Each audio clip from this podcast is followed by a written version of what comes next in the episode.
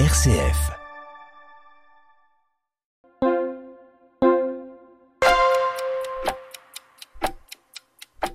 Bonjour à tous, nous revoilà toujours sur le chemin entre Sichazel et Lessy, en train d'évoquer avec Céline Claude euh, la paix. On a évoqué dans un premier temps la paix avec soi-même et aujourd'hui on va aborder la paix avec les autres. Donc euh, Céline, si j'ai bien compris dans le cheminement, il faut d'abord être en paix avec soi-même pour ensuite pouvoir être en paix avec les autres. C'est bien ça? Bonjour, je suis Philippe Gonigan, délégué épiscopal et référent Jeux olympiques et paralympiques pour le diocèse de Metz. Je vous invite à me suivre sur un podcast qui vous accompagnera sur une montée vers Pâques en associant le mouvement du corps à celui de l'esprit. Je, pense que oui, autant que possible. Euh, si déjà on n'est pas en paix avec soi-même, euh, ça crée des lieux euh, un petit peu agités en nous. Et souvent les conflits qu'on a avec les personnes à l'extérieur sont d'abord des conflits qui sont à l'intérieur de nous et qui trouvent un prétexte pour se manifester. Donc oui, si on est déjà un petit peu en paix avec soi-même, à mon avis c'est facilitant dans les relations avec les autres. Et donc euh, cet euh, objectif d'être en paix avec les autres, est-ce que clairement il y a une méthodologie, il y a des moyens que, euh, tu possèdes, que tu peux transmettre?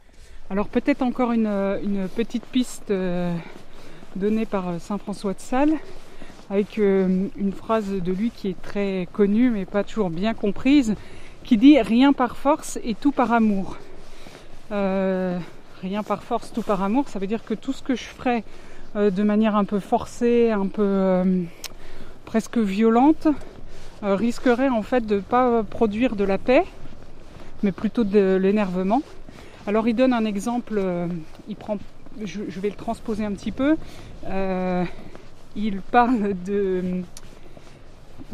par exemple de la vie religieuse et il dit si une supérieure a une réprimande à faire à une des novices, par exemple, une personne qui commence la vie religieuse, elle sera bien inspirée de le faire avec beaucoup de douceur et avec euh, le moins de, véhémence possible dans ses propos, parce que c'est le seul moyen par lequel elle sera euh, comprise réellement. Donc la meilleure façon d'atteindre son objectif C'est de dire les choses avec calme, parce que si on est déjà énervé, eh ben, on recrée de l'énervement. En, tous les cas, ça nécessite, enfin, quand euh, tu, évoques un peu cette méthodologie, vraiment cette hauteur d'esprit quand on est euh, dans la relation avec quelqu'un pour que cette paix soit stable. Oui, c'est-à-dire que si euh, on, est tout de suite de nouveau un petit peu à, à se soulager soi-même au lieu de... Parce que voilà, des fois quelque chose m'énerve, le plus simple c'est je le dis, je crie un petit peu, je pars, je claque la porte, enfin on a tous fait ça. Et puis parfois on se dit mais est-ce que c'est vraiment ça que je veux si je veux une bonne qualité de relation avec, euh, avec mes proches, avec euh, mes collaborateurs au travail, avec mes enfants? Et parfois de prendre un petit peu sur soi, de ne pas euh, faire la chose qui va immédiatement nous soulager. Mais en fait c'est un faux soulagement. Peut-être que oui, effectivement, c'est mieux et c'est plus paisible pour les relations.